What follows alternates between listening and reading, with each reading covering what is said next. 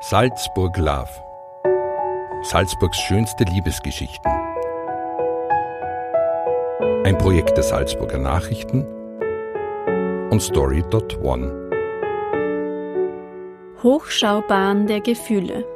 Eine Geschichte von Marianne Steinmaßel. Gelesen von Katharina Meyer. Es war der Sommer 1967. Wir waren gerade frisch verlobt, mein zukünftiger Mann und ich. Und was machen frisch Verliebte?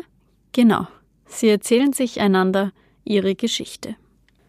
Eines Abends saßen wir also gemütlich beisammen und mein Freund erzählte mir aus seinem Leben. Bis zu seinem 15. Lebensjahr lebte er bei seinen Großeltern. Als diese viel zu jung verstarben, wurde er kurze Zeit von einer Tante betreut.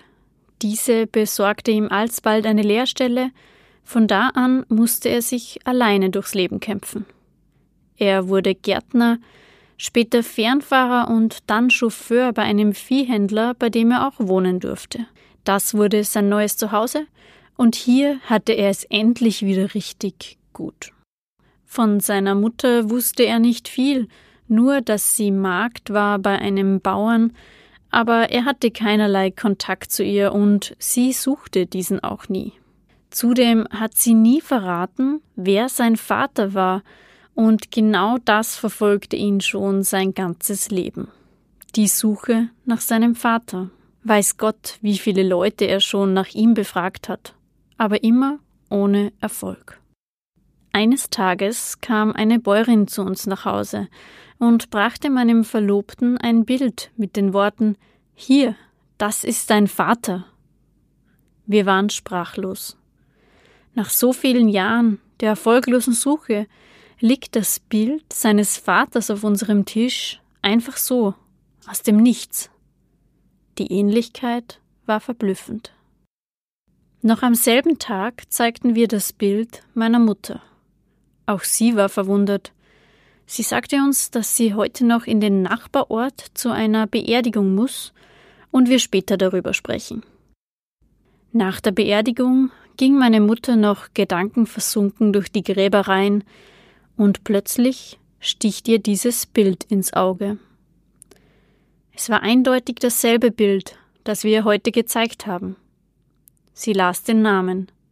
Was für ein unglaublicher Zufall, und so traurig zugleich, dass er schon gestorben ist. Meine Mutter stand eine Weile vor dem Grab, sprach ein Gebet und zündete eine Kerze an. Plötzlich erschien eine Frau neben ihr und fragte sie, warum sie ausgerechnet hier ein Licht anzünde. Meine Mutter erwiderte, dass sie gerade den Vater ihres zukünftigen Schwiegersohnes gefunden hat. Die Frau wurde blass und sehr nervös.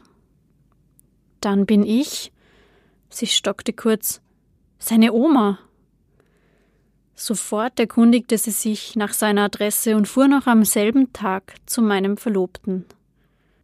Er öffnete die Tür und sie sahen sich tief in die Augen. Dann lächelte sie und sagte Du bist mein Enkel und du bist das Ebenbild deines Vaters. Dann fiel sie ihm mit Freudentränen um den Hals. Mein Mann erfuhr, dass sein Vater im Krieg in Russland gefallen ist. Die Freude über ihren Enkel war aber riesengroß. Kurz darauf haben wir zwei geheiratet. Seine Oma war so unsagbar glücklich, dass sie das alles miterleben durfte. Mein Mann und sie hatten noch ein paar sehr innige Jahre miteinander, bevor sie starb. Dieses Jahr sind mein Mann und ich schon 50 Jahre glücklich verheiratet. Aber ein derartiges Zusammentreffen von so vielen Zufällen haben wir nie wieder erlebt.